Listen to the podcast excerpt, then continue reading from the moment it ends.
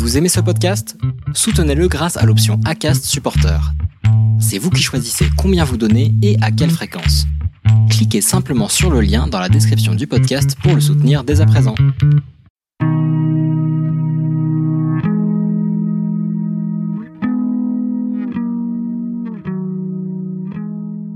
Bienvenue sur Melting Pot, le podcast qui amène la France multiculturelle dans vos oreilles.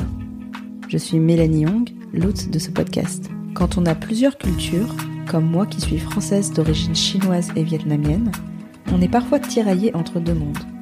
Rejet ou fierté, ce n'est pas évident de trouver sa place, de connaître ses racines ou même de se retrouver dans les représentations de français dans les médias. Alors, j'ai décidé de créer Melting Pot pour parler de nos identités mélangées, donner la parole à des talents inspirants, redécouvrir l'histoire de nos aînés immigrés et évoquer tous les thèmes un peu melting potés. Aujourd'hui, vous écoutez un épisode spécial confinement. Comme on ne peut plus se réunir physiquement, je vous propose de partager ensemble un plat typique de la double culture de l'une ou de l'un d'entre vous. J'ai appelé ça l'opération plat doudou. Dans cet épisode, c'est Mélie qui nous présente son plat doudou.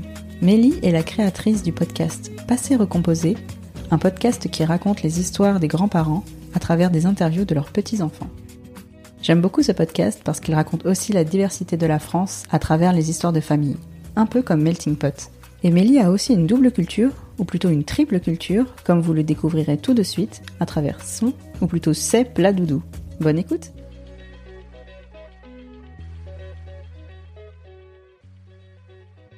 Bonjour, je suis Mélie du podcast Passé recomposé. Mes plats doudou, en fait, ça change à chaque période de ma vie. Depuis deux, trois ans, je dirais que je suis plutôt dans une phase où ce sont les faux et les soupes asiatiques qui sont mes plats doudou.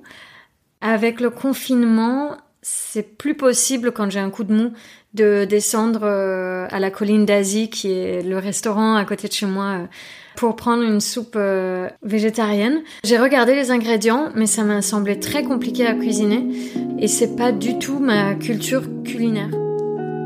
En fait, j'ai grandi dans une famille qui est franco-libanaise en Angleterre. Donc ça faisait un croisement de trois cultures culinaires quand j'étais petite, ce qui m'a le plus marqué sont des choses assez sucrées, de manière stéréotypée, assez liées à, l'Angleterre.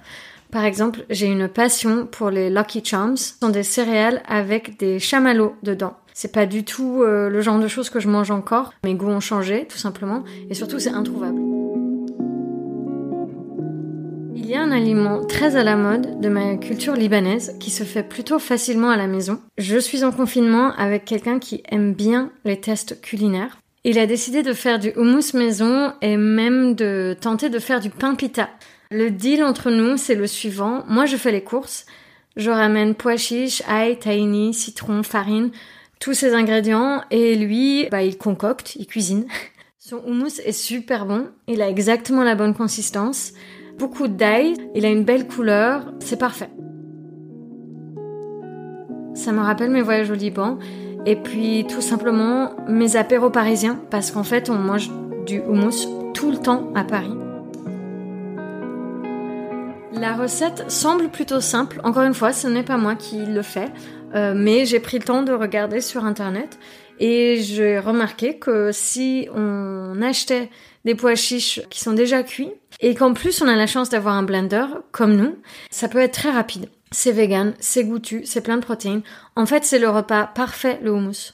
Par contre, sur le pain pita, bon, il a trouvé le bon goût, mais il t'atteint un peu sur le côté esthétique de la chose. Moi, je suis quand même très contente, hein, je prends beaucoup de plaisir à manger du très bon houmous fait maison. C'est quand même un autre plaisir de manger du houmous euh, qui a été fait maison et qui n'est pas sorti d'une barquette en plastique même si c'est avec un pain pita un peu difforme. Et au passage, merci à mon cuistot de prendre le temps de faire du très bon houmous. voilà. Merci Mélie d'avoir partagé tes plats doudous. Pour avoir déjà déjeuné avec Mélie, je confirme que ces plats doudous sont plutôt asiatiques, ce qui est marrant quand on sait qu'elle est d'origine libanaise. Comme quoi, ce n'est pas forcément les spécialités du pays dont on a une double culture qui nous plaisent le plus. Je pense que ce goût pour les spécialités de notre culture dépend aussi de la transmission ou non qu'ont fait nos parents ou notre famille. En tout cas, bravo au partenaire de Mélie pour son houmous. Vous pouvez vous inspirer de lui et tester la recette du houmous, ça a l'air accessible, même pour les débutants comme moi. Et c'est pas mal pour accompagner le pain ou les pique-niques sur votre balcon ou peut-être dans votre jardin si vous faites partie des chanceux qui ont la chance d'avoir un extérieur. J'espère que cette petite pastille culinaire vous a plu. N'hésitez pas à la partager autour de vous. Et si vous aussi, vous voulez nous parler de votre plat doudou, vous pouvez me contacter à mélanie.podcast.gmail.com. Si le podcast vous a plu, vous pouvez aussi le soutenir gratuitement. Il suffit de laisser un commentaire ou des étoiles sur Apple Podcast. Ça me donne de la force et permet de faire connaître le podcast. Merci beaucoup et à bientôt pour le prochain épisode.